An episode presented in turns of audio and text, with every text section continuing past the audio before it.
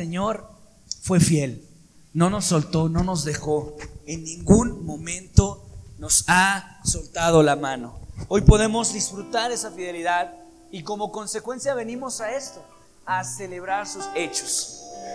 No venimos a ver qué más le podemos sacar. No venimos a que Dios nos ministre. En estricta teoría, toda la semana ya nos ministró ahora nos toca a nosotros ministrarle a Él. ¿Qué le vamos a ministrar?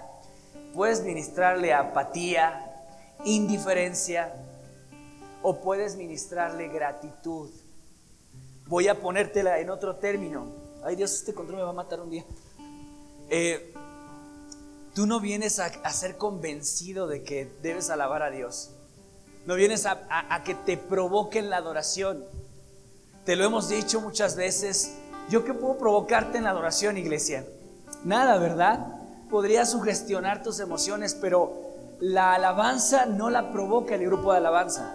La alabanza la provoca Dios. ¿Me escuchaste? La alabanza la provoca Dios. ¿Cómo provoca la alabanza Dios en mi vida? ¿Cómo la provoca? Trit, trit, trit, trit. No, no, qué, qué disposición bien. ¿Cómo provoca la alabanza a Dios en tu vida? A través de su fidelidad, a través de su provisión. ¿Cuántos pudieron disfrutar de frijoles en la mesa? Amén, si se les nota, hermano, ¿eh?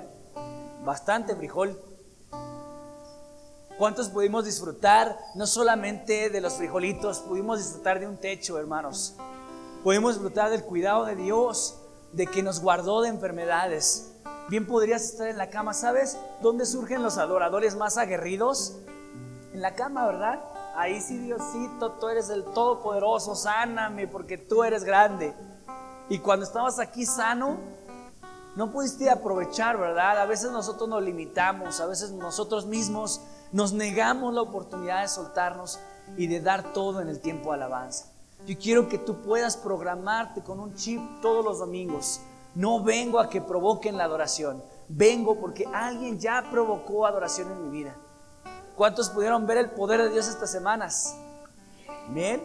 Aquí está Álvaro. Álvaro pudo ver a su papá pararse de una cama, dejar vacía una cama en un hospital, de su papá y también de su hermana. Y viene con gratitud diciendo, el Señor fue fiel todos estos días y pasamos por desiertos, pero al final Dios se glorificó. Y yo no sé si en esta semana Dios proveyó el dinero para tu sustento, proveyó comida, proveyó una palabra poderosa para traer al, aliento. Si no lo hizo, hermano, estás en tu derecho de toda apatía, pero si no, y si sí lo hizo, entonces tienes, deberías. Tu corazón debe de estar tan lleno de gratitud como para decirle, Dios, muchas gracias. Y vengo aquí, no a ver qué más te puedo sacar, a ver qué, qué le agarro al Señor sino a decir, no, me has dado tanto, Señor, me has rodeado de tanto bien. Amén. Amén. Pues voy a empezar otra vez a terapiarte para decirte, recuerda que tu actitud define la revelación que te vas a llevar a tu casa. Amén. Es tu actitud, hermano. Si, si, si hoy vienes con toda la disposición de, de irte a tu casa con una gran palabra, eso implica toda tu atención eso implica que tú digas, no, no se me va a escapar nada, ahorita voy a poner toda atención. Amén. En la mañana les decía que Herman Ser, algunos de ustedes lo conocen, dice, a mí no me gusta ir a las plazas, porque si voy a la plaza es porque voy a comprar algo. Yo no voy nada más para ver. Muchos de nosotros vamos nada más para ir medio babosear cosas, ¿verdad, hermano? Y caminar y ves cosas. Pero hay personas que no les gusta porque quieren ir y quieren ir a lo que van a comprar, ¿verdad? ¿Y a qué vienes a la iglesia, iglesia? ¿Vienes a qué? No vienes a comprar, pero vienes a llevarte algo. ¿A qué vienes a llevarte, iglesia? Una palabra que alimente, que desafíe, que nutra, que aliente tu corazón para que tu fe en Cristo crezca. Amén. Amén. Con más actitud, iglesia. Amén. Si no, yo igual voy a ponerme con ustedes, ¿eh? La palabra de Dios dice dice muchas cosas, ¿no va? Vamos a, ponerle actitud. ¿Sabes por qué le tenemos que poner actitud? No exageración, actitud. Porque lo que voy a recibir es herencia. O sea, figúrate que te sentaron y te dijeron, ¿sabes qué? Hoy se lee el testamento, el Nuevo Testamento. Es más, vamos a leer hoy el Antiguo Testamento. Pero al final, testamento. Te convidaron porque te toca una mochada en el testamento. ¿Qué harías? No, corriendo, te aseguro, ¿verdad? Saber que me toca. Te va a tocar mucho, iglesia. Y recuerda que Dios no echa indirectas, todas van bien directotas para ti. ¿Estás, ¿Estás listo para escuchar el testamento de Dios y lo que hoy te heredó? Amén. Ah, ya, ya va mejorando la cosa. Espero que en la mitad, al menos en la mitad, haya un par de aleluyas, un par de Cristo vive y un par de gloria a Dios. Amén. Va cambiando. Muy bien. Vamos a hacer nuestra lectura panorámica. Primera de Samuel, capítulo 15, versículos 10 al 15. Primera de Samuel, capítulo 15, versículos 10 al 15. Vamos a hacer esta lectura panorámica y yo quiero pedirte que pongas toda tu atención. Recuerda que es la lectura del testamento. Vamos a ver qué nos toca, iglesia. Dice así la palabra del Señor. Y vino palabra de Jehová a Samuel diciendo, me pesa haber puesto por rey a Saúl, porque se ha vuelto en pos de mí y no ha cumplido mis palabras. Y se apesadumbró Samuel y clamó a Jehová toda aquella noche. Madrugó luego Samuel para ir a encontrar a Saúl por la mañana y fue dado aviso a Samuel diciendo, Saúl ha venido a Carmel y he aquí se levantó un monumento y dio la vuelta y pasó delante y descendió a Gilgal. Vino pues Samuel, Samuel a Saúl y Saúl le dijo, bendito seas tú de Jehová, yo he cumplido la palabra de Jehová. Samuel entonces dijo, pues qué valido de ovejas y bramido de vacas es este que yo oigo con mis oídos. Y Saúl respondió, de Amalek los han traído, porque el pueblo perdonó lo mejor de las ovejas y de las vacas para sacrificarlas a Jehová tu Dios, pero los demás, lo demás lo hemos destruido. ¿Pusiste atención a la lectura panorámica, iglesia? ¿Sí dibujó bonito el cuadro, eh, esta palabra en tu corazón? Dibujó un cuadro ahí interesante. Recuerda que la semana pasada dijimos que si hay un cuadro una imagen que refleja el ministerio de Moisés. Esa tendría que ser el mar abierto y él enfrente de él, ¿verdad? Ese cuadro es muy popular. Eh, es ese cuadro del mar abierto y Moisés enfrente traza mucho del ministerio de Moisés y de su paso en la tierra. Y si tuviéramos que elegir un cuadro para mostrar la vida de Saúl, ese tendría que ser el que acabamos de dibujar hoy en nuestra imaginación. El cuadro de un hombre que tuvo la oportunidad, que fue escogido como tú y yo fuimos escogidos por Dios. Que fue escogido no por su atractivo, porque la Biblia dice que era galanzón, así como los de Pip, ¿verdad? Puro galán aquí de Pip. No fue elegido porque era guapo, fue elegido por la pura misericordia de Dios. La verdad ni siquiera, lo único que, encajaba a Saúl en, en cuanto al rey era en su imagen. La gente decía, no, pues claro que nos pusieron un rey que nos representa, ¿verdad? ¿Cuánta gente dice, no, ese AMLO no nos representa, necesitamos un chavo bien hablado? Pues, ¿Cómo nos fue con el guapetón del Peña, verdad? Perdón, no debo hablar de política. Eh, y los judíos dijeron, claro, Saúl nos representa. Pues míralo, guapo, alto, tronadón. Claro que este es el que nos representa. Pero en realidad Saúl, Saúl no tenía un carácter y si vemos este cuadro que acabamos de leer, vemos entonces la vida de Saúl.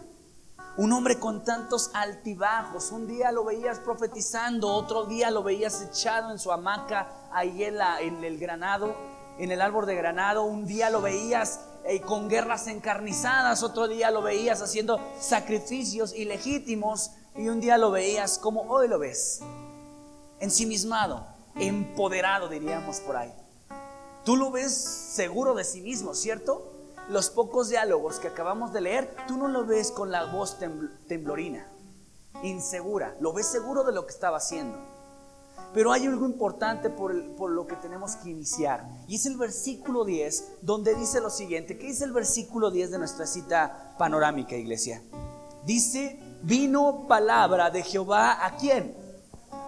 A Samuel. Pero si tú y yo nos ponemos a preguntarnos un poquitito, ¿quién necesitaba que viniera palabra de Dios a su vida? ¿Samuel o Saúl? Pues como estaban las cosas, quien más necesitaba la revelación de la palabra era Saúl.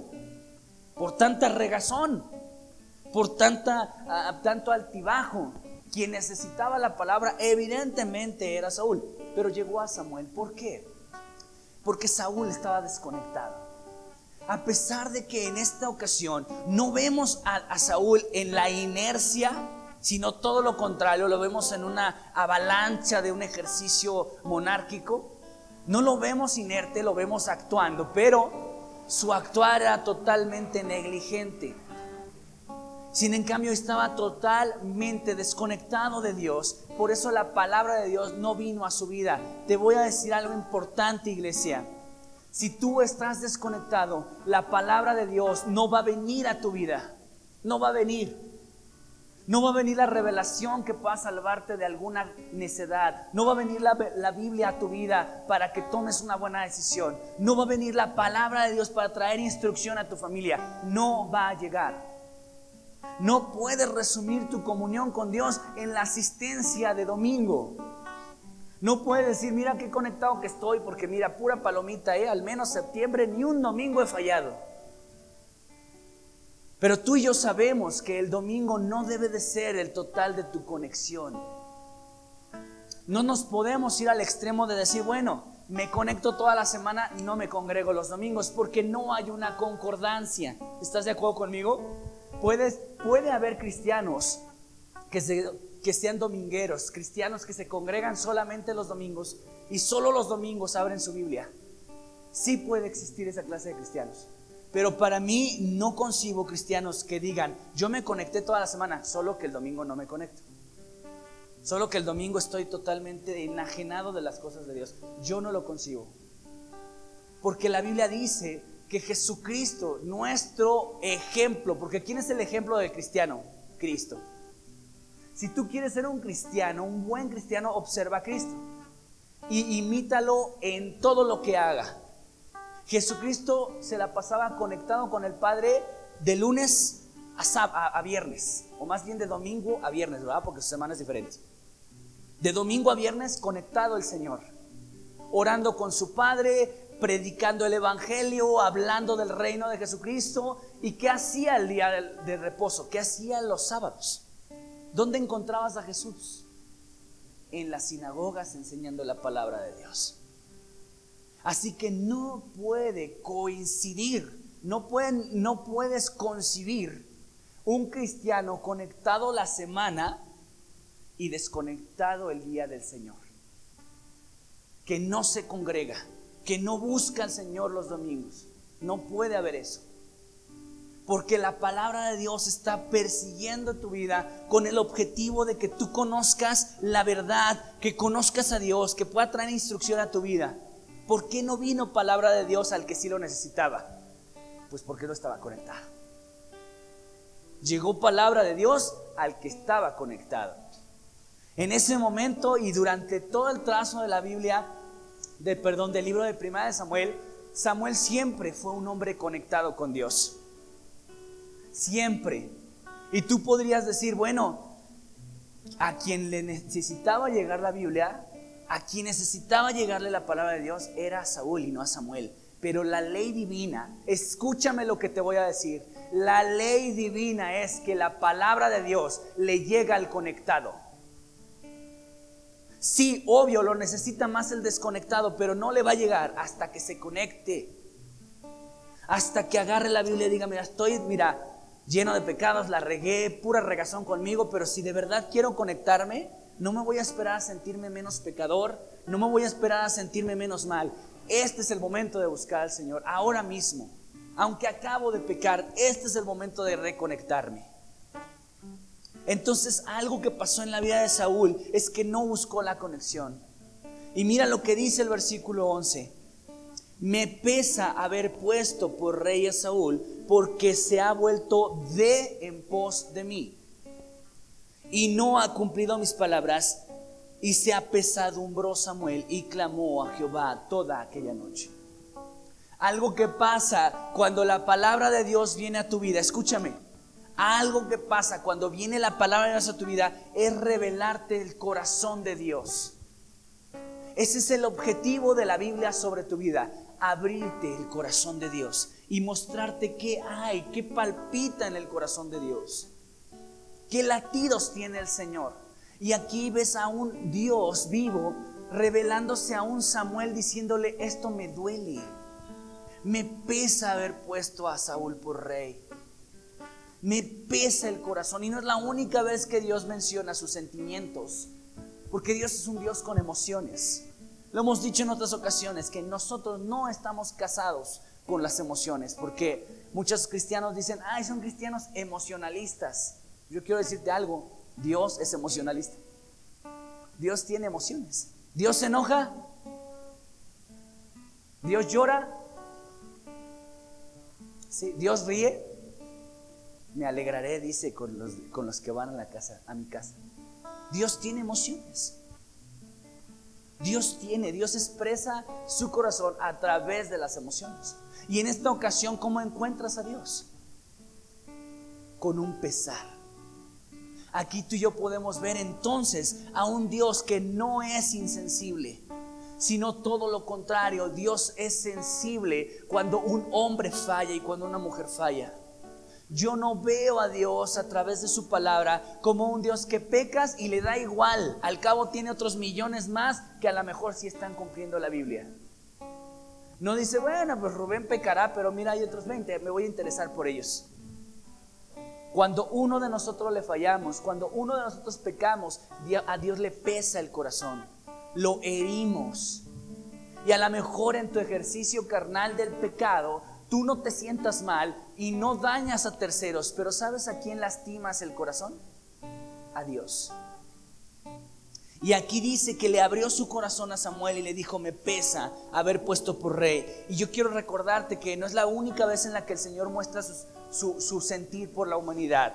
Ahí en Génesis 6, 6 al 7 dice lo siguiente, escucha con atención. Y se arrepintió Jehová de haber hecho hombre en la tierra, y le dolió en su corazón. Y dijo Jehová, traeré de sobre la faz de la tierra a los hombres que he creado, desde el hombre hasta la bestia, y hasta el reptil y las aves del cielo, pues me arrepiento de haberlos hecho. Dos veces me, dice me arrepiento, pero en el versículo 6 dice, y le dolió en su corazón. Ahora yo quiero dejarte clara la parte de la palabra me arrepiento. Cuando nosotros decimos me arrepiento es porque cometimos un... Manos, aquí, Pit Pachuca, planeta Tierra aquí. Aterriza, deja tu, tu hamaca en Cancún.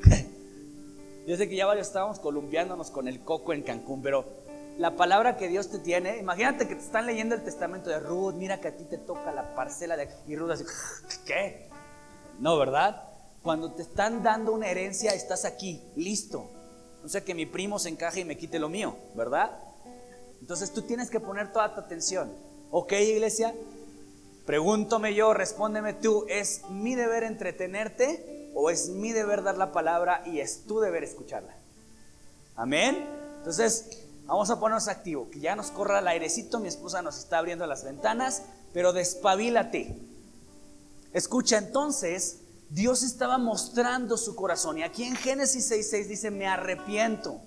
Pero cuando nosotros decimos me arrepiento es porque cometimos un pecado o un error, ¿estás de acuerdo? La pregunta es, ¿Dios comete errores? ¿Dios se equivoca? De ninguna manera. Entonces, ¿por qué dijo me arrepiento? Bueno, porque el arrepentimiento en hebreo y para los judíos no significa una confesión de un error, sino un sentir profundo. El arrepentimiento tiene que ser entrañable. ¿Qué significa entrañable? De adentro. Debes de sentir algo. Cuando ya no te duele el pecado ya te da igual, pero dices, bueno, si es un pecado, pues bueno, perdóname, Señor. Ya no está en tus entrañas, ya no duele, ya no, ya no sientes nada por el error. Y en este caso Dios no se equivocó, simplemente estaba sintiendo dentro de su corazón un dolor, porque así lo expresa. Me y, versículo 6, y le, y le dolió su corazón. ¿Cuándo es cuando te duele el corazón, iglesia? No me vas a decir que cuando tienes problemas cardíacos, estamos hablando de lo espiritual, ¿verdad? ¿Cuándo te duele el corazón? ¿Has experimentado el dolor en tu corazón? ¿Has experimentado a través de la muerte, verdad? De algún ser querido.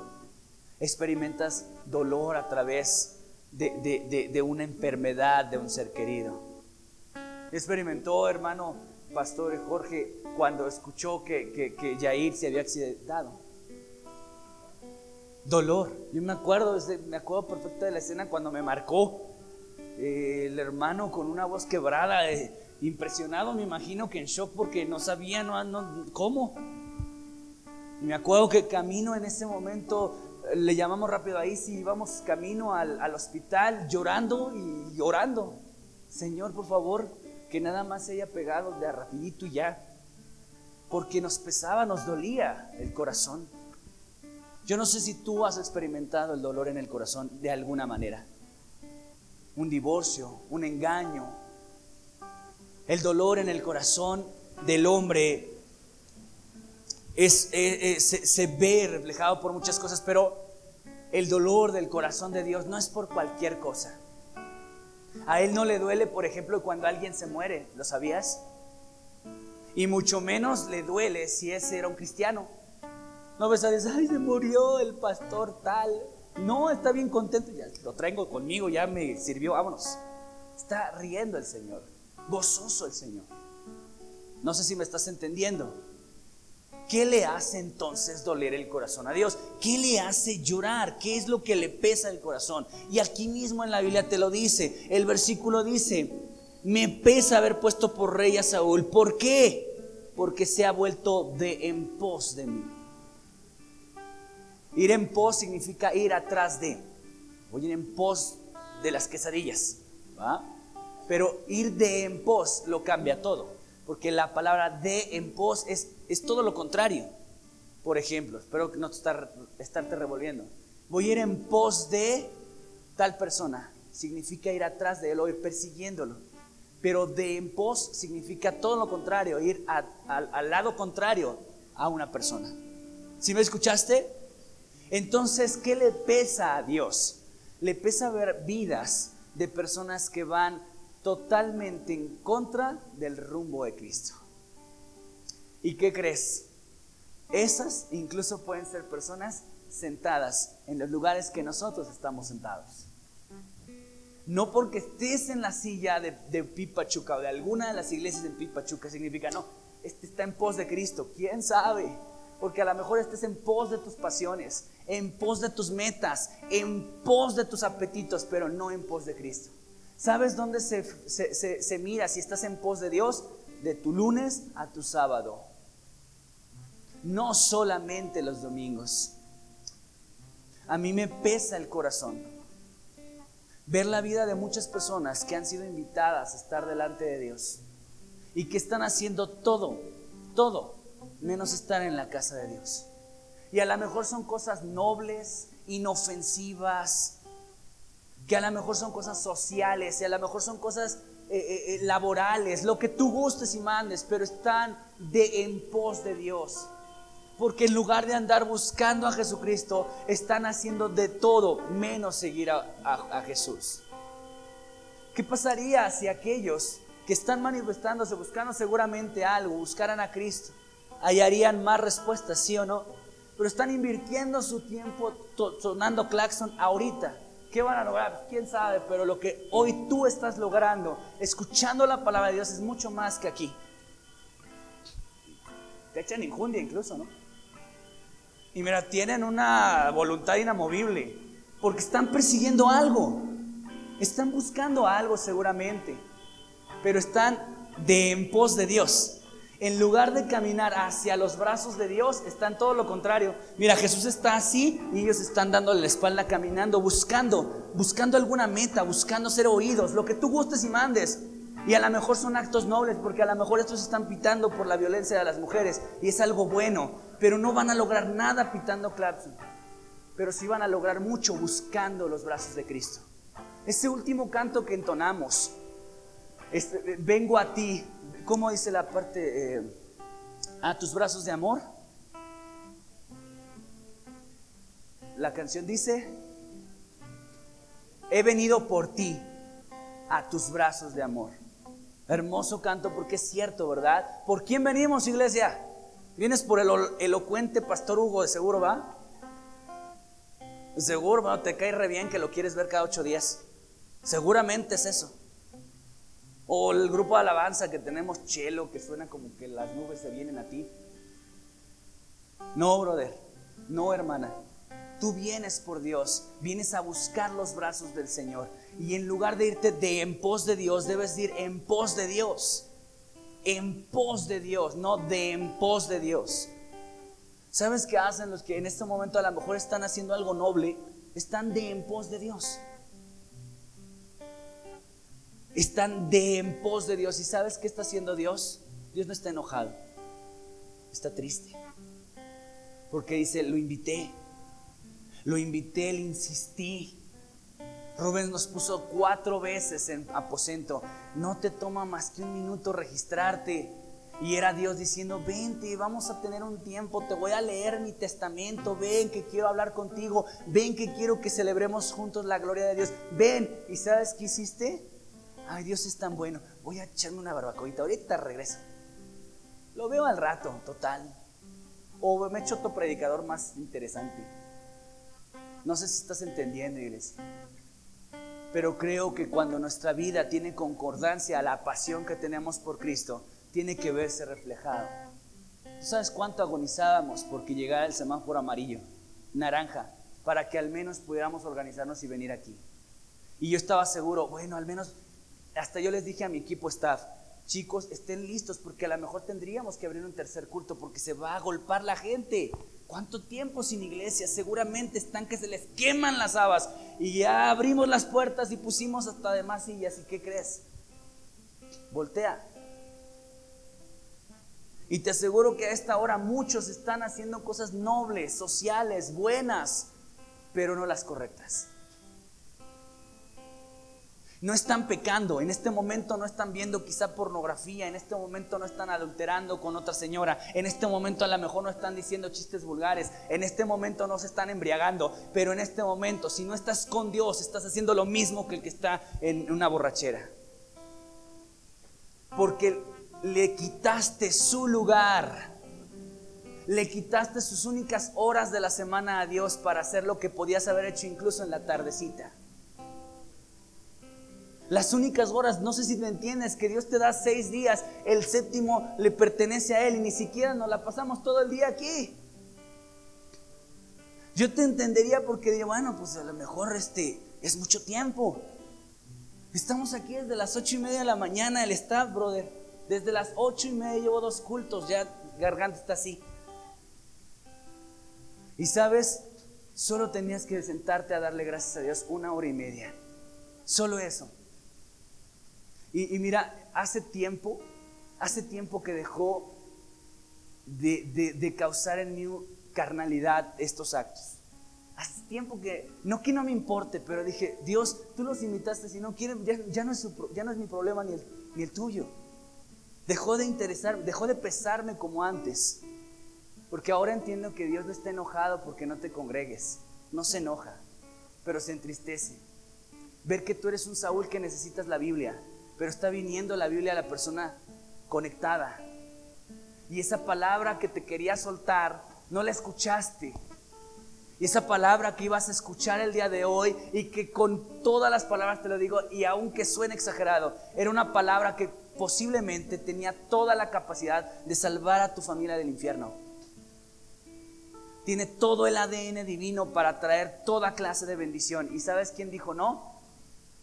Nosotros dijimos no porque nos fuimos de en pos de Jehová. Jehová está con sus brazos abiertos y nosotros nos fuimos de en pos de Jehová y le dijimos sí a cualquier otro compromiso en lugar de decirle, Señor, tengo seis días y como dice tu palabra, en seis días haz toda clase de obra.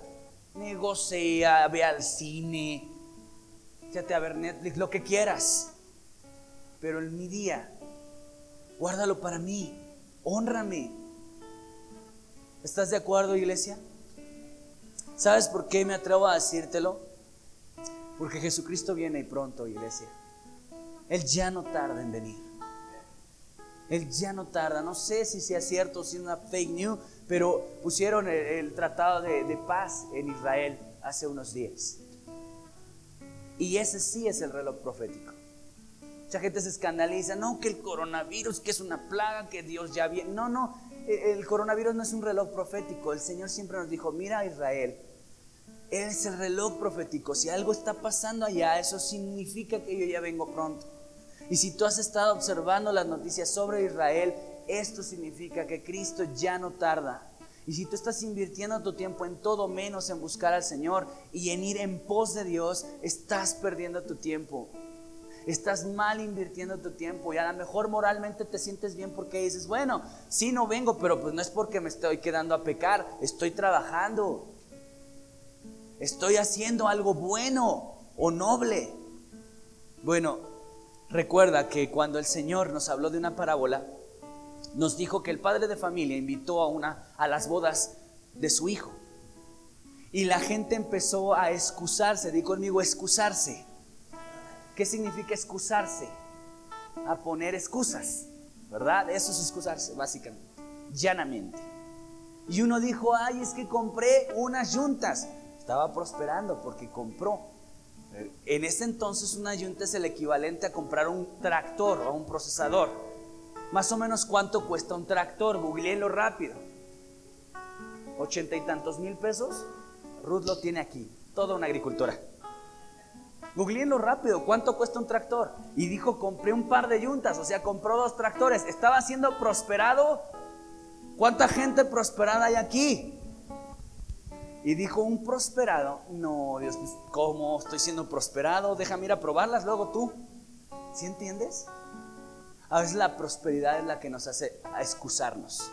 No, yo no puedo. Pueden los que no tienen nada que hacer y no están prosperando. Los que estamos prosperando, pues andamos probando nuestros negocios, ¿Cuánto cuesta un tractor? ¿Ya lo buscaron? ¿No? Gracias. Qué dinámicos, ¿no? Escuchan, el siguiente dijo, eh, es que eh, acabo de comprar unas parcelas, otro próspero, tengo que ir a revisarlas. a veces cuando estamos siendo prosperados, en lugar de decir, estoy siendo prosperado, ahora con uñas y dientes me aferro al Señor. Ahora mira, no importa lo que tenga, yo qué bueno que me está yendo bien, pero su día es su día. Ah, no, pero estos prósperos dijeron, yo tengo excusas, Señor. Y luego otro dijo, me acabo de casar. Relaciones personales, ¿verdad? Me acabo de casar, Señor, no la hagas, estoy de fiesta. Yo no puedo, Señor. ¿Pueden los que no están de fiesta o los que no prosperan?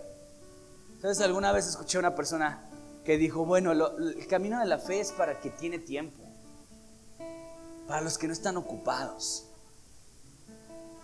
Escúchame iglesia, la invitación gloriosa que Dios nos hace es irrepetible. Y hoy nos ha invitado a comer de su banquete. Y hoy nos ha invitado a participar de su presencia. Yo creo, hermano, que tienes que empezar a hacer una conciencia en tu corazón. Es decir, no, no, no quiero venir a pasar lista.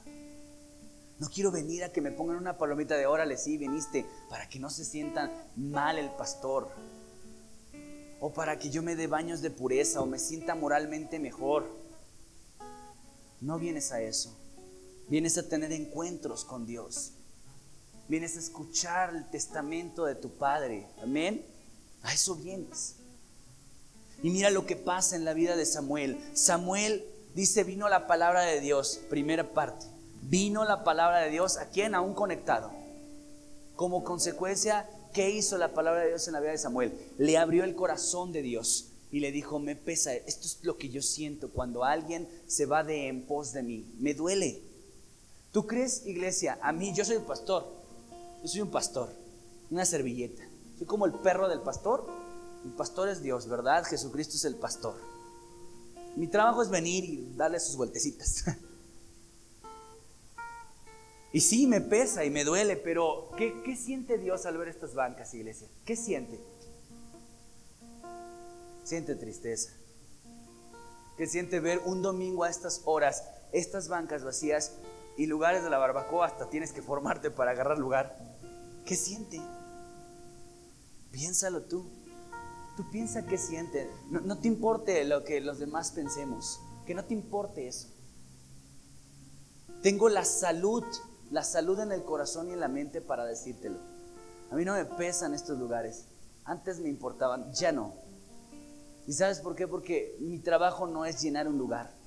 Mi trabajo es traerles la, pastura y el alimento, es todo. Mi trabajo no es saber si comes o no comes. Eso no es mi chamba. Eso te lo van a pedir a ti en cuenta, ¿sí o no? Imagínate que un día yo dijera, pues voy cada domingo y no le fallo, pues hoy no voy.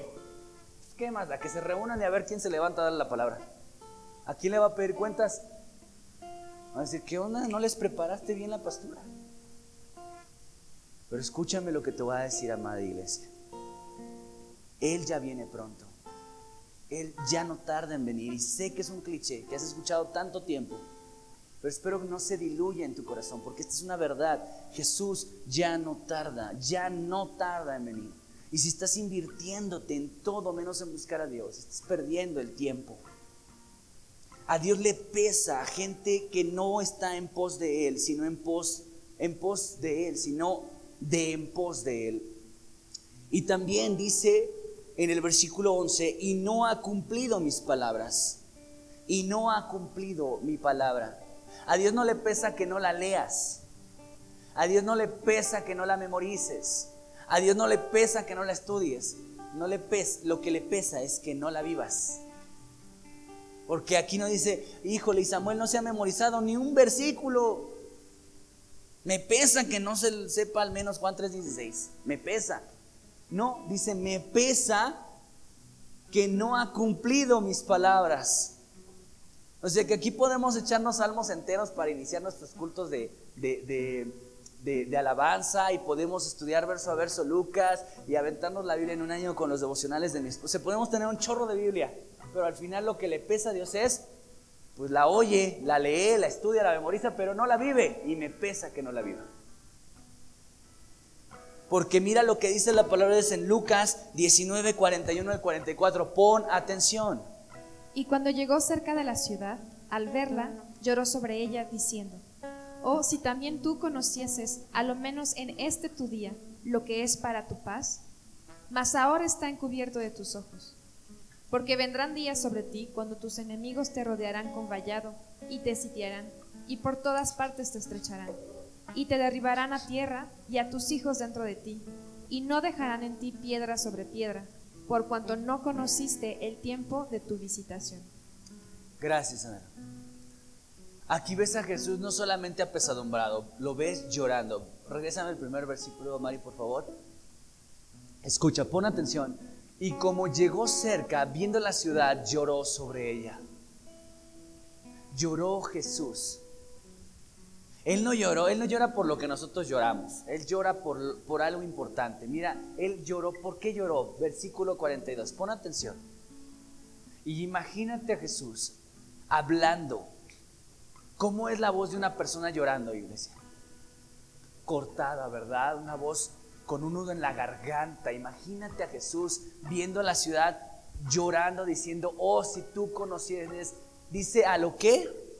A lo menos el día, dice, a lo menos este tu día, lo que toca a tu paz, lo que te conviene.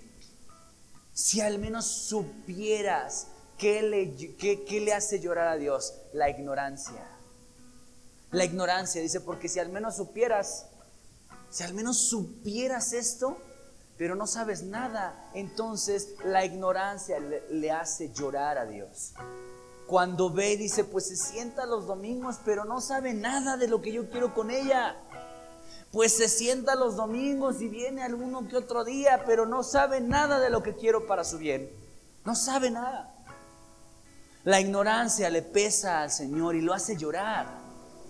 Y llora el Señor al ver una vida religiosa, una vida que se siente en estas bancas, pero no conoce el beneficio y el plan de Dios para su vida. Y el Señor está eh, aquí en esta, en esta cita de Lucas llorando por un pueblo que era ignorante de los beneficios de Dios. Dice, lo que toca tu paz, porque esto beneficia tu vida, no la de Dios.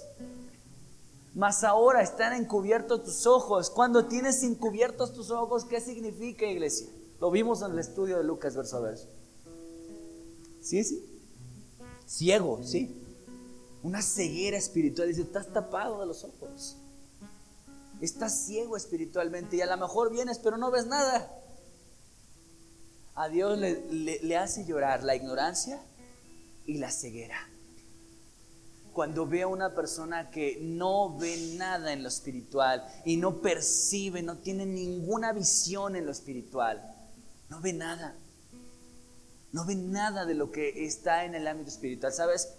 Eh, el enemigo cuenta con muchos cristianos ciegos. El enemigo cuenta con cristianos que piensan que su enemigo es su suegra, sus primos, su esposo, sus hijos, sus tías. Ah, porque ellos ven a ese enemigo, pero Dios sabe que los enemigos no son ellos, lo hemos estudiado por semanas. Cuando una persona tiene una vista espiritual, sabe y ve quiénes son los verdaderos enemigos, ¿cierto? Pero cuando una persona está ciega espiritualmente, no percibe las cosas espirituales. Entonces Dios llora por ignorantes y por ciegos. Y no solamente por esto. También llora, dice el versículo 43, porque vendrán días sobre ti, vendrán. ¿Qué es lo que Dios estaba viendo en Jerusalén? El futuro, ¿cierto? Dios veía el futuro de Jerusalén. Cuando Dios ve una persona, ve su futuro. Y dice, así como está en su presente, su futuro es el fracaso. Porque tú ves, dices, bueno, pues yo no al George, pero Dios, ¿sabes qué ve también el George? También ya vio su futuro, ya vio cómo va a acabar, ya vio sus, días finales, él ya vio todo de George. Y entonces lo ve y, y, llora y dice, George, si tan solo te supieras cómo van a terminar tus días, si tan solo eso supieras. O ve a Hugo y dice, no hombre Hugo, tú estás aquí predicando, pero así como vas, tu verdadero Hugo, tu realidad, los caminos por donde estás pisando te van a llevar al fracaso. Y Dios llora por ver a una vida arruinada. Y Él no necesita verla arruinada. Él cuando ve tu presente determina cómo va a ser tu futuro. Dice, no, su presente define su futuro. ¿Me escuchaste? Y te lo digo no queriendo ser incisivo, pero el presente de las sillas vacías te indica cómo es su futuro, sí o no. Y no estoy exagerando, no lo estoy exagerando. Pero el presente, la manera en la que hoy trataste a Dios define todo. ¿Me escuchaste? Lo que hoy haces, no, no lo de ayer, lo que hoy. Amada iglesia, es tiempo es ya tiempo de sacudirte. Ya no te queda tiempo. Ya no es tiempo de, hacer tiempo. Espero entiendas ese concepto. Ya no hay tiempo. Es ahora cuando debes de buscar al Señor. El arrebatamiento está ya muy cerca, iglesia. Cuando Jesús lloró y lo veías chillando frente a Jerusalén, Lloró por un Jerusalén ignorante, ciego y por un futuro tan catastrófico como el que acabas de leer. Un futuro dice, vendrán días sobre ti que tus enemigos te acabarán con burlarse y te pondrán cerco y todas tus partes te pondrán en estrecho. Y, y, Jesús habla del futuro que le esperaba a Jerusalén. Por eso llora. Entonces cuando te ve a ti, no solamente te ve a ti, ve tu futuro. Ve cómo vas a acabar. ¿Me escuchaste? Él ve cómo vas a acabar. Por eso es importante caminar rumbo a los brazos de Jesucristo. Vamos a continuar. Dice así la palabra del Señor. y se apesadumbró Samuel y clamó a Jehová toda aquella noche. ¿Qué pasó con el corazón de Samuel, iglesia? Cuando Dios expone el corazón a un hombre, cuando Dios le muestra qué hay dentro de su corazón y qué, palpita en su corazón, si ese verdadero hombre tuvo una intimidad o esa mujer tuvo una intimidad con Dios, termina cargándose de la carga de Dios. Porque ponte a pensar una cosa, Samuel estaba bien, Samuel estaba conectado, Samuel tenía su futuro asegurado con Dios, el que le iba mal era a Saúl. ¿Y por qué se sintió mal Samuel? ¿Se sintió tan mal por Saúl o se sintió mal por Dios? ¿Se cargó por el corazón de Dios o le pesó la vida de Saúl? Se cargó de la carga de Dios. Escúchame lo que te voy a decir. Es importante que pongas atención a Mateo 11, 28 al 30. Escucha con toda tu atención. Venid a mí todos los que estáis trabajados y cargados, y yo os haré descansar. Llevad mi yugo sobre vosotros y aprended de mí que soy manso y humilde de corazón, y hallaréis descanso para vuestras almas, porque mi yugo es fácil y ligera mi carga. Regrésenme al primer versículo. Escúchame lo que te voy a decir, iglesia.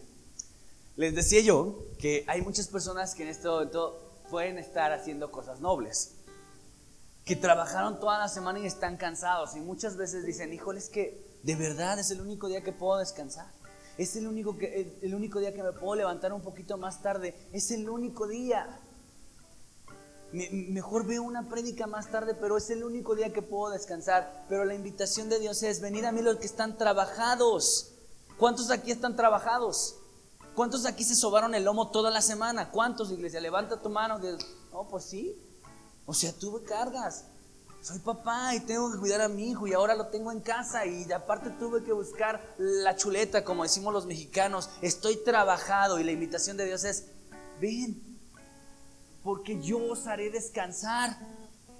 Y si tú buscas el descanso de tu larga labor de la semana a través de irte a la barbacoa, echarte a ver Netflix todo el resto del día, eso no te va a traer descanso. Es un engaño de tu carne. No, es que estoy bien cansado, no. Voy a quedarme. Tú sabes, Dios. ¿Cuántas veces incluso te dicen, tú sabes, Dios, que estoy bien cansado? Y Dios dice, pues lee la Biblia y dice que los trabajados vengan a mí, los voy a hacer descansar. ¿Qué quiere hacer Dios con los que se han sobado el lomo toda la semana? Venid a mí todos los que están, pero bien trabajados y cargados, yo los haré descansar. Lo que está haciendo Dios es invitarte a conocer el descanso. Pero tú y yo no queremos conocer esa clase de descanso. Pensamos que nos va a dar más descanso echarnos en la hamaca o echarnos en nuestra cama todo el día. No te va a dar descanso. Lo que sí te va a dar descanso es Dios. Y te invita. Entonces muchas de estas bancas están vacías porque dicen, no, esta semana estuvo bien pesado. Estoy bien trabajado, Dios. Tú sabes que no me quedo a pecar. Estoy bien cansado. Mi cuerpo ya nomás no me responde. Y Dios dice, Venid a mí los trabajados, los que están bien sobados, vengan porque yo les voy a dar un descanso especial. Y no, no, solamente dice trabajados, ¿qué más dice? Y cargados.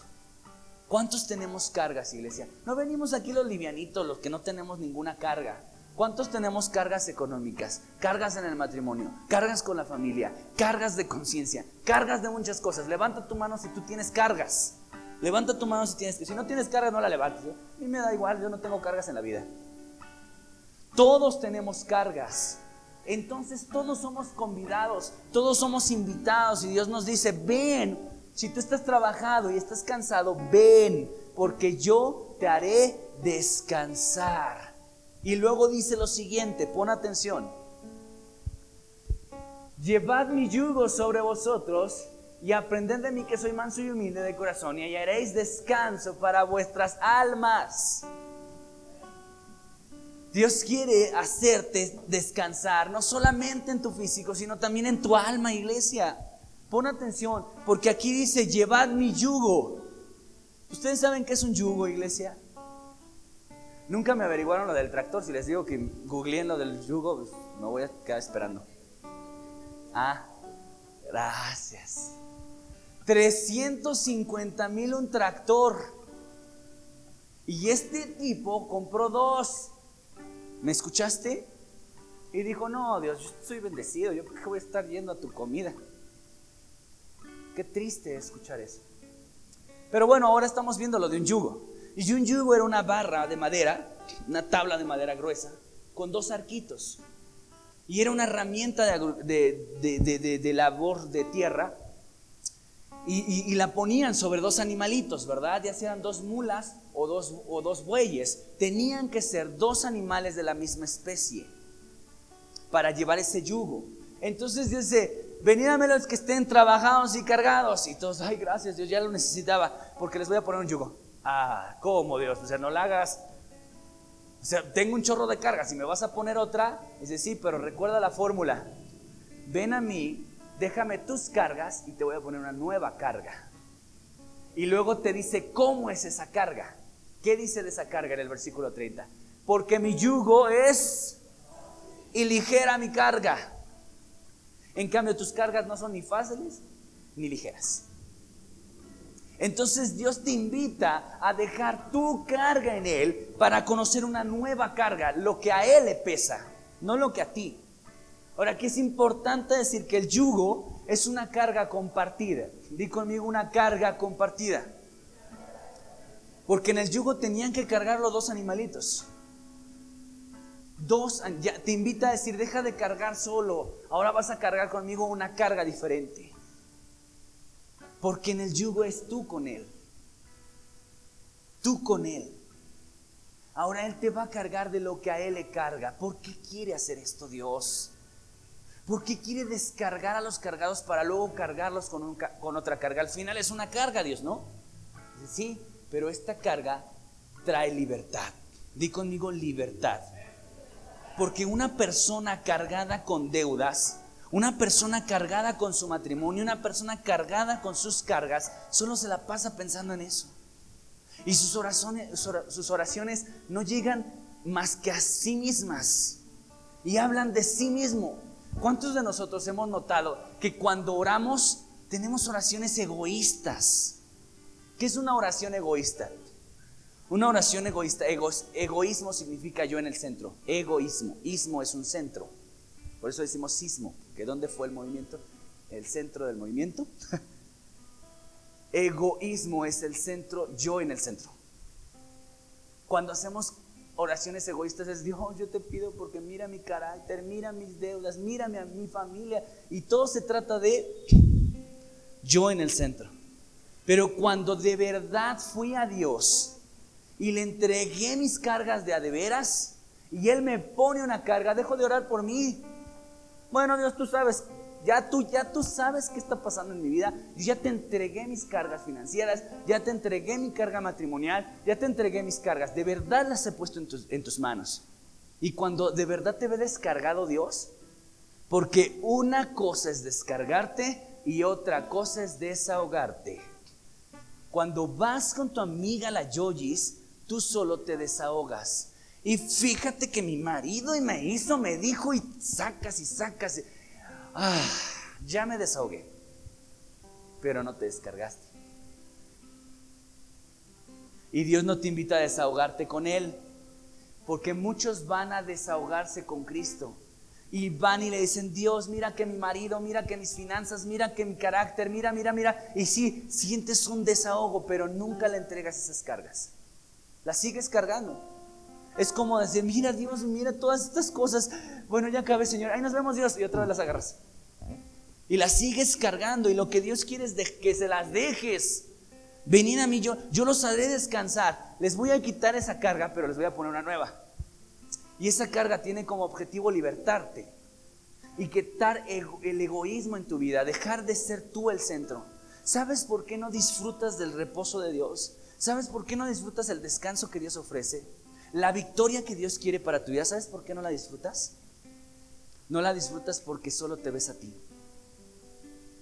Y no, no has comprobado que la carga de Dios te liberta que la carga de Dios te hace dejar de verte a ti para empezar a ver lo que a Él sí le carga. Y Él te va a cargar de muchas cosas, hermano. Te va a cargar de lo que a Él le pesa. De repente vas a dejar de orar por tus finanzas y vas a empezar a orar por un niño que no tiene nada que comer. De repente vas a dejar de orar por tu deuda en Coppel y vas a empezar a orar por un misionero que no tiene un sustento sólido. Vas a dejar de orar por tu matrimonio que te la pasas sobando cada día y vas a empezar a orar por prostitutas. Y vas a empezar a orar por homosexuales, y vas a empezar a orar por la libertad de los niños huérfanos, y vas a empezar a orar por lo que a Dios le pesa. ¿Me escuchaste? Eso pasa con un conectado. Samuel es un conectado y quiere Dios que tú seas como Samuel. Cuando Dios le abrió su corazón, dijo, esto me pesa, ¿cómo salió Samuel de esa plática con Dios? Con un pesar. Dice la Biblia y se apesadumbró. ¿Sabes qué es apesadumbrarse? Llenarse de un peso. Tuvo el peso, pero no cualquier peso. El peso de lo que le pesaba a Dios, aunque suene medio redundante. Empezó a pesarle el pesar de Dios. Y ocurre que cuando tú de verdad tienes el pesar de Dios y ya no tu pesar egoísta, ya no tu pesar egoísta, ahora el pesar de Dios, entonces haces tres cosas que hizo Samuel. Vamos a empezar el sermón, ¿ok? Esas caras. Vamos, mira lo que hizo Samuel. Versículo 11, no hemos cambiado de versículo. Y clamó Jehová clamó perdón a Jehová toda aquella noche. Cuando un hombre conectado conoce el corazón de Dios a través de la palabra de Dios, ocurre una cosa, se carga del pesar de Dios y acto seguido lo lleva a la oración, al clamor. Pero ya no el clamor egoísta del que hemos hablado, sino un clamor de intercesión. Porque, ojo con lo que te voy a decir, pon todos tus oídos espirituales aquí. La intercesión es un síntoma del verdadero cristiano. Porque la intercesión es dejar de verme a mí para empezar a ver a otro lugar. Para poner los ojos en la necesidad en donde Dios tiene los ojos. Porque ¿dónde están clavados tus ojos muchas veces? No tengo dinero para la semana, Señor, y la renta se me viene, y mi esposo sigue de gruñón, y aparte, y todo se trata de mí.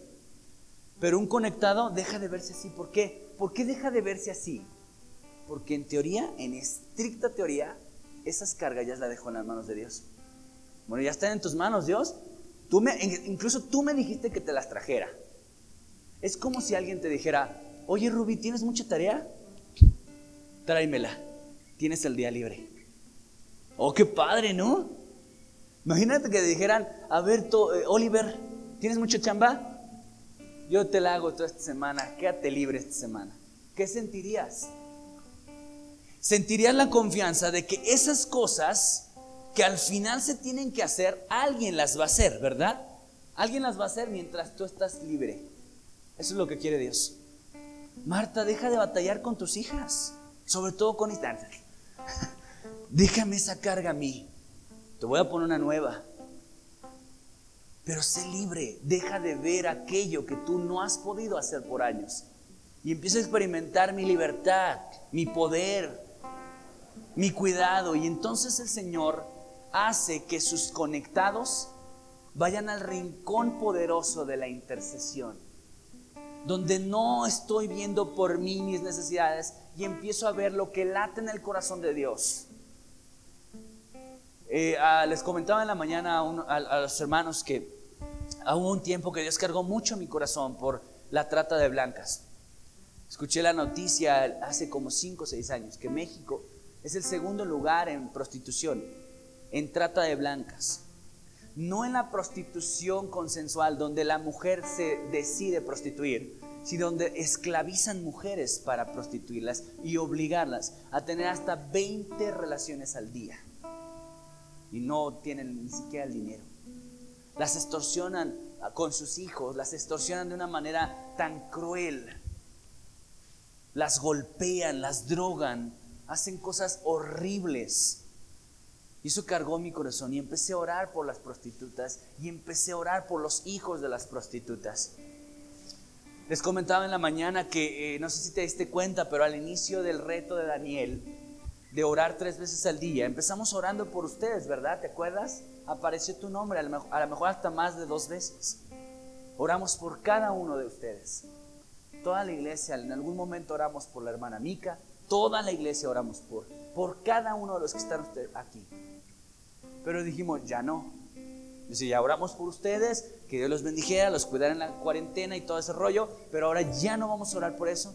¿Y qué es lo que oramos? Si es que sigues aposento, si es que sigues el reto de Daniel, ¿por qué oramos? Mujeres en amargura, hombres en adulterio, chavitos en tentaciones de homosexualismo, todas las cosas que laten en el corazón de Dios. ¿Perdón? Por niños golpeados, por niños en violencia, por huérfanos. Por jovencitas que piensan abortar. Todo eso late en el corazón. Todo eso hace que tus ojos, mira, dejen de estar clavados en ti y empiecen a ponerse en donde late el corazón de Dios. Eso es un síntoma de un verdadero cristiano, la intercesión. Dejar de verme a mí. ¿Qué hizo Jesús? ¿Vio por sí mismo? Cuando alguien lo incitó a ver por sí mismo, ¿qué le dijo Dios? Apártate de mí, Satanás. Cuando Pedro le dijo, Jesús les acaba de decir, me van a golpear, me van a torturar y me van a crucificar y yo voy a resucitar. Entonces Pedro se lo tomó aparte a Jesús y le dijo, no, no, no, Jesús, ¿cómo crees? No, ten cuidado a ti mismo. ¿Qué hizo Pedro?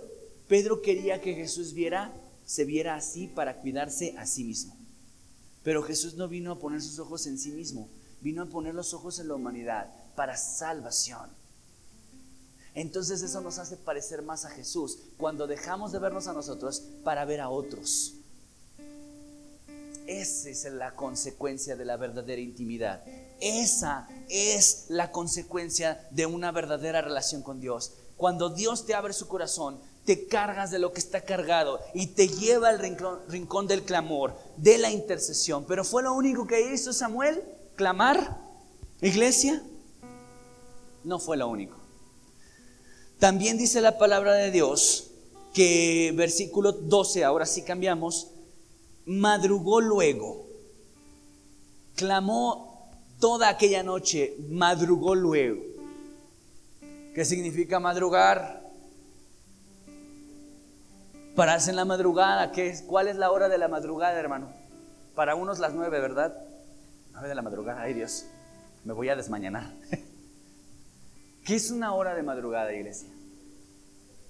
Tres de la mañana, dos de la mañana, cuatro de la mañana todavía, cinco, seis ya no creo que sea madrugada, hermanos, la verdad. Pero escúchame, ¿por qué es importante la madrugada, Dios? ¿No te sirve igual una oración de las dos de la tarde como de la madrugada? La madrugada, iglesia, es una dinámica espiritual que muele tu carne. Porque ¿qué es lo que le pesa a, esta actividad? Le pesa tu carne. O sea, no creo que tu carne diga, ay, qué bueno que te levantaste la madrugada. Ay, ¿cómo lo necesitábamos, verdad? No, te duele. Chilla como puerco cuando estás levantándote la madrugada.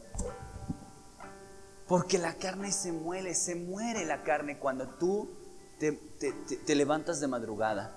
Y mira lo que dice la palabra de Dios en... Salmo 63.1. Dios, Dios mío eres tú, de madrugada te buscaré. Mi alma tiene sed de ti, mi carne te anhela. Mi carne, ay, perdón. En tierra seca y árida donde no hay aguas. Dice, mi carne te anhela. La verdad, iglesia, tu carne anhela a Dios. Vuelve a ver las bancas vacías. No, pero ¿sabes dónde tu carne se debilita? ¿Dónde tu carne pierde poder? Cuando la sometes. Voy a levantarme a buscar a Jesucristo y no voy a tardar tiempo en orar por mí. Voy a levantarme a orar por alguien más. O sea, dices, no la hagas. O sea, si voy a hacer un sacrificio de levantarme a las tres mínimo, pido por mis deudas, ya mínimo. Si voy a ocupar una disciplina tan difícil, pero imagínate que lo haces para, imagínate que dijera Dios, te vas a levantar pero para orar por Karen. Pero no, ni de mi familia es, Señor. Sí, pero yo quiero, me pesa, a mí, es mi corazón. Y si estás conectado a mi corazón, no vas a orar por lo que late en tu corazón. Porque si late en tu corazón, vas a orar por tus placeres. Vas a orar por por, el empleo que quieres, por la casa que quieres, eso late en tu corazón. Pero la madrugada úsala para hablar del latido de mi corazón y vas a ver cosas impresionantes. Y quiero invitarte a que retomemos y que nos esforcemos en levantarnos a orar en la madrugada, los martes y los jueves. Puedes poner en aposento o puedes poner en el, en el, en el grupo especial de proverbios eh, eh, tú, nada más tienes que poner una manita o el, emoji con el que te sientas identificado. Hasta es más, pon el de la bailarina si quieres. o el de la berenjena, el que se te antoje, pues. Y cuando tú te levantes a orar, no ores por ti. No tomes tiempo para orar tanto tiempo por ti. Ora por alguien más. Les decía yo una mañana, imagínate, iglesia, estoy terminando, no, no te me duermas. Imagínate que el lunes pusiéramos ahí en nuestro refri con nuestros imanes de limón y aguacate. Pusiéramos en el refri una hojita que dijera, lunes voy a orar por las prostitutas, martes por los homosexuales, miércoles por el presidente, jueves por los misioneros. Y así tú nombras a cada día, te levantas y no te pones como meta orar una hora. Tú solo ora, déjate fluir, a lo mejor ora cinco minutos. Pero Señor tú sabes que no quiere cantidad, quiere calidad, ¿verdad? Quiere que ores con sinceridad. Mejor duras más de una hora, no lo sé. No sé, eso depende a la carga que Dios te haya puesto. A lo mejor te pone a orar por niños huérfanos. A lo mejor te pone a orar por niños que viven en hogares violentos, donde ve a, ve a su papá golpeando a su mamá y sangrándola. A lo mejor te pone a orar por niñitos que fueron abandonados por su papá y que ven a su papá gastar dinero con otra familia y a él no le toca nada, no les da ni un quinto. ¿Cómo es el, el corazón de un niño así? Pero si un hombre a quien no conoce se levantó esa madrugada, te pido por ese niño, esa niña, tú lo conoces, Señor, y clamas por él. ¿Sabes? Eso te hace parecer más a Cristo. Sentándote en estas bancas, todos parecemos ángeles, querubines, serafines, terafines. Pero sentándote a los pies de Cristo en la madrugada, te pareces a Cristo. No sé a quién te quieras parecer. Hoy a lo mejor parecemos, no, hombre, todos unos cristianos. Pero sabes que Cristo sabe la verdad. No solo hizo eso, clamó, madrugó. ¿Y después qué hizo, iglesia? Versículo 12. madrugó pues luego Samuel para ir a encontrar a Saúl por la mañana. ¿Qué es lo siguiente que hizo Samuel? Estamos terminando, es lo último que te voy a hablar. ¿Qué es lo último que hace Samuel? ¿Qué es lo, final? Ya oró, ya lloró, ya se apesadumbró, ya clamó, ya madrugó. ¿Qué hizo después? Actuó. Fue hasta allá. Dio pasos. Porque la manera en la que nosotros afirmamos todos nuestros actos espirituales es a través de la acción. Si, si tú ayunaste, madrugaste, hiciste todo, pero no hiciste nada, no hiciste nada. No sé si entendiste. La fe sin obras es muerta. Y tú puedes estar ayunando, pero si no diste pasos de fe, no vas, a, no vas a ver la dimensión que Dios quiere que experimentes. Es decir, que un hombre verdaderamente conectado, una mujer verdaderamente conectada, no se queda solo en la oración, el ayuno y en el clamor. Se va a la acción. Porque la acción es lo que define mucho nuestras vidas. Mira lo que dice Nehemías capítulo 1, versículo 4. Escucha. Cuando oí estas palabras, me senté y lloré, e hice duelo por algunos días, y ayuné y oré delante del Dios de los cielos. ¡Wow! ¡Cuánta actividad espiritual, Nehemías! Lloré, clamé, oré, ayuné. Hizo mucha actividad espiritual, sí, ¿verdad? Mucho. Y se quedó ahí, Nehemías. No. Versículos adelante dice lo siguiente. Nehemías capítulo 2. Sucedió en el mes de Nisan, en el año 20 del rey Artajerjes, que estando ya el vino delante de él, tomé el vino y lo serví al rey. Y como yo no había estado antes triste en su presencia, me dijo el rey, ¿por qué está triste tu rostro? Pues no estás enfermo. No es esto sino quebranto de corazón. Entonces temí en gran manera y dije al rey, para siempre vive el rey. ¿Cómo no estará triste mi rostro cuando la ciudad, casa de los sepulcros de mis padres, está desierta y sus puertas consumidas por el fuego? Ponte, ponte en atención, iglesia. Estoy terminando. Es lo último que vas a escuchar de este sermón, pero necesitas poner toda tu atención. Nemías era el copero del rey. Era una actividad importante, porque el copero, mesero, tomaba de la copa del rey para que no fuera envenenado. De la misma copa del rey, el rey tomaba. ¿Ok? O sea, no le daban otra copa, era la misma copa del rey. Y no solamente probaba la copa del rey, también comía la comida del rey. O sea, el manjar que le servían al rey, primero lo comía Nemías y luego lo comía el rey. ¿Dónde vivía el copero? Si comía tres veces al día el rey, ¿dónde, ¿dónde vivía el copero? ¿Dónde vivía Nemías, iglesia? En la casa del rey. ¿Cómo era la casa del rey? ¿Cómo te la imaginas? Lujosa, hermosa, opulente, ¿verdad? Y él comía, ¿qué comía, hermano? De lo mejor, manjares. ¿Su situación estaba mala, iglesia? No, pues nada mala, ¿verdad? a esa vida cualquiera se acomoda. Imagínate, ¿qué le podrían haber traído de comer al rey? Una langosta. Imagínate sus camarones al mojo de ajo. Imagínate unos tacos de suadero con tantito cuerito bien picado. Una rachera con guacamole. ¿Eh? Porque ya se abre, ¿verdad? Escucha, ahora imagina, eso comía. Y, cuando escucha la situación de Jerusalén, él pudo haber dicho en su egoísmo, pues qué triste, ¿no? Qué pena. Hay que orar por ellos, hermanos. Ahorita vengo, voy a degustar la comida del rey. Pero no, se cargó. Lo mismo puedes ver, dice que el rey dice, esto no es enfermedad, algo tienes en el corazón.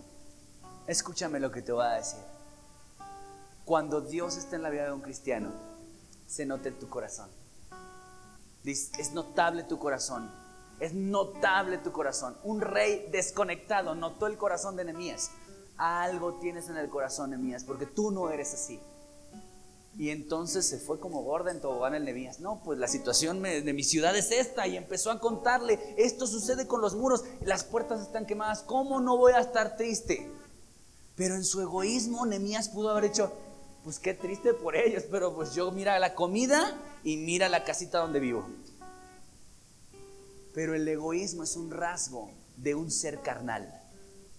Sin en cambio, el corazón de Nehemías, como el corazón de Samuel, como el corazón de Jesucristo, nos muestran lo que Dios quiere que tú seas en tu corazón. Entonces, ¿qué hizo Nehemías? Un plan de acción. Le dice el rey, ¿y qué quieres para que tu semblante cambie? Y, Nehemías, ¿qué le dijo, iglesia? Dame cartas, dame madera, dame recursos, dame dinero. Imagínate el rey, ay, ¿no quieres otra cosita? O sea, eh, mira, el aprovechado no vino y nos enviaron a Nehemías. Entonces Nehemías, ¿qué hizo, hermano? Eso hizo. Dice que por, por, algunos días se puso a chillar, a orar, a ayunar, a clamar. Pero dijo, esos son los actos espirituales que siempre tienen que, que iniciar algo. Siempre tienes que iniciar con oración, clamor, ayuno y llanto. Pero no, no te tienes que clavar ahí, ¿verdad? No puedes decir, llevo siete años orando por mi esposo. No, o sea, qué bueno, es por un rato, pero ahora actívate, haz algo. Muestra la misericordia de Cristo, actos visibles. Entonces Nemías hizo, al igual que Samuel, después de haber clamado, madrugado eh, eh, y, sopesado su corazón, lo siguiente fue hacer. Fue hasta Samuel para encontrarse con él y mostrarle a través de la palabra de Dios, porque no dijo esto lo que digo yo, esto es lo que yo opino de tu actuar. No, dijo, palabra de Dios viene para tu vida. Esto lo vamos a ver la siguiente semana, iglesia. No te pierdas el siguiente domingo.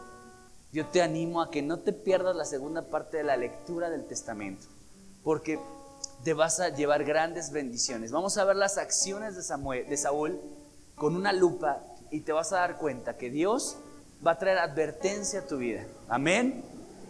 Ponte de pie, iglesia.